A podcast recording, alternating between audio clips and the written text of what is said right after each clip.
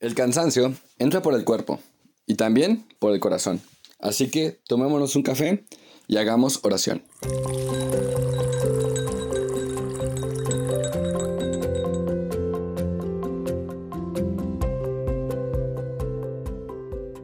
El otro día eh, estaba cansado del cuerpo y del corazón y, y un amigo me, no me dio un café ni me invitó a orar, pero, pero básicamente fue casi lo mismo.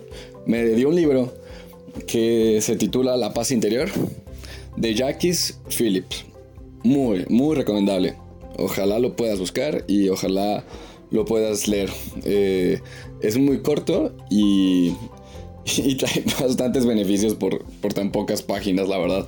Es, es, muy bonito.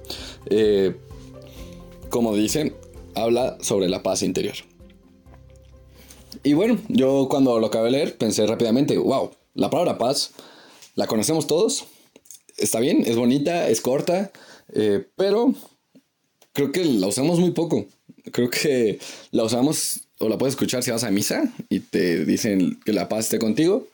Y, y la puedes ver si ves alguna película de acción o de guerra y que digan, ah, pues ya se hizo la paz o, cosas por el estilo. Pero, pero yo tengo la sensación de que hoy en día puedes prender las noticias, puedes prender muchas, eh, puedes abrir muchos libros, puedes, no sé, escuchar a, a mucha gente hablando en podcast y en, y en la tele y así. Y, y una gran parte de sus discursos, tristemente, no son de paz.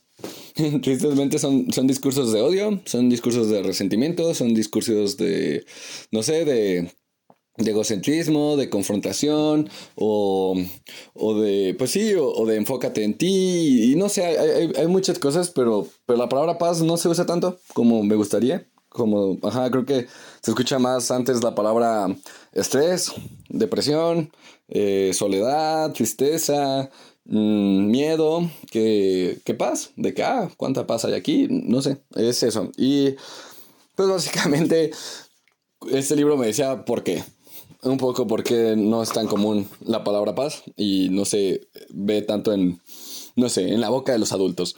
Y básicamente nos dice que para tener paz, una forma muy rápida es aceptar que Dios es todo el bien que podemos hacer y que todo el bien que hagamos y que hemos hecho es gracias a Él y es a través de Él y, es porque Él quiso que se hiciera ese bien.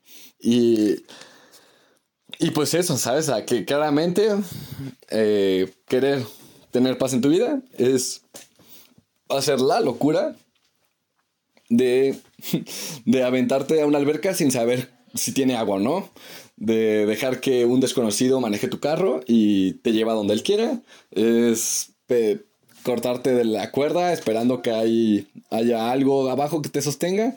Entonces, se entiende un poco por qué le tenemos a veces hasta miedo a la paz eh, o al, a, eso, que realmente uno va a tener mucha paz cuando empiece a confiar en que Dios actúa y actúa bien y actúa con, con poder, con fuerza en nuestras vidas, que Él realmente no nos deja solos, no, no, no parpadea, eh, nos tiene agarraditos y nos está cuidando y se preocupa bastante porque estemos bien y porque encontremos la paz. Y claro que, que sí, no, no basta con que Él lo desee. Es muy importante que nosotros se la pidamos bastante. Entonces, eso es lo que, que tenemos que aprovechar en este, en este cafecito y en este ratito de oración que queremos de ahorita. Pues sí, sí, ya después, ajá, mientras tomes tu café o tu bebida o, o, lo que estés haciendo, di sinceramente, Señor, dame tu paz. Por favor, por favor, dame tu paz. Quiero respirarla y vivir en ella y seguirla compartiendo. Y bueno, eso ya es un gran paso. Y ahora siguen otros. Porque la paz, eh, como entenderán más alguno, solo se consigue después de la guerra. Y, y así es, todos los días, si quieres paz, todos los días vas a tener que luchar por ella. Todos los días vas a tener que aceptar que se haga la voluntad de Él y no la tuya. Todos los días vas a tener que optar por, por, por dejarle tus preocupaciones a Él. Por dejarle el resultado de tus exámenes a, pues a Él. Y, y bueno, obviamente, como dicen, pues trabajando, con, bueno, ajá, orando y con el mazo dando. Pero, pero realmente, o sea, orar como, como si dependiera de eso. Y, y, pues también trabajar como también si dependiera de eso, pero, pero es, es, o sea, ahí está esa parte, o sea, que, que sabiendo que tú hiciste lo mejor, Dios va a poner de su parte. Y si no lo pone, pues estate atento porque, porque Dios no se equivoca y, por algo será cualquiera de los resultados. Está, exige bastante y, y, claro, a veces pareciera que la paz pues no es alcanzable para, para un humano promedio, pero sí lo es para Dios. Y Dios nos la da. Y nos la da seguido.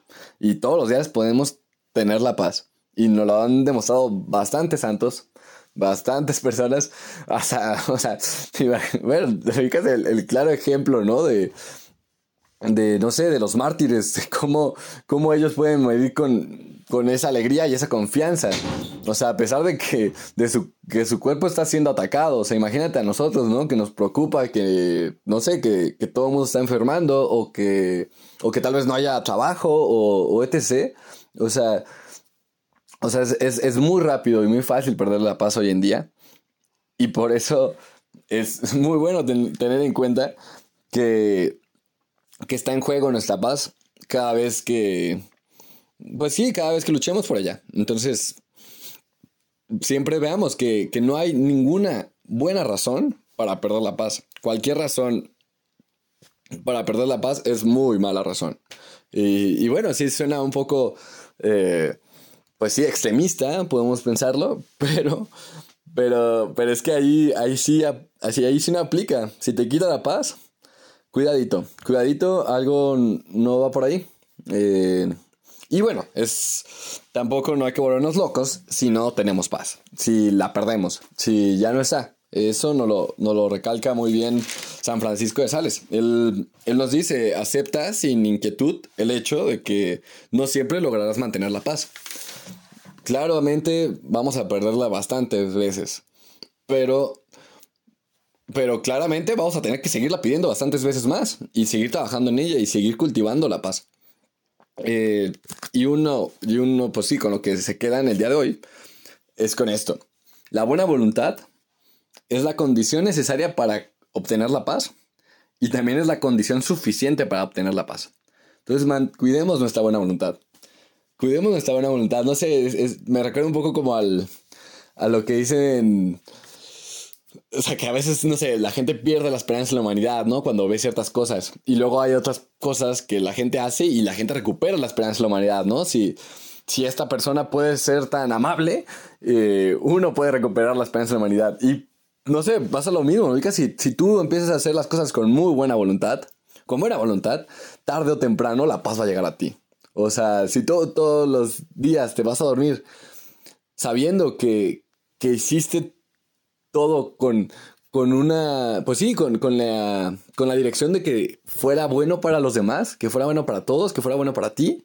Eh, aunque no lo logres, Dios te va, te va a premiar con eso, te va a premiar con, con, con la paz, te va a decir, bro, hiciste lo que pudiste y lo hiciste muy bien. O sea, confiaste en que yo iba a actuar ahí y, y eso está perfecto. O sea, y claro, no lo lograste, claro, te caíste, claro que salió pésimo y claro que, que, todo parece mal, pero, pero lo hiciste confiando en que yo estuviera ahí, entonces te lo mereces y, y ahí te va, y ahí vas la paz. Eh, o sea, y obviamente cuando salgan las cosas bien, pues es más de lo mismo, o sea, no, no vas a perder la paz por, sentirte el mejor, porque sabes que es Dios el que actúa y el que logra las cosas imposibles y las cosas difíciles y, demás. Entonces, pues me quedo con eso.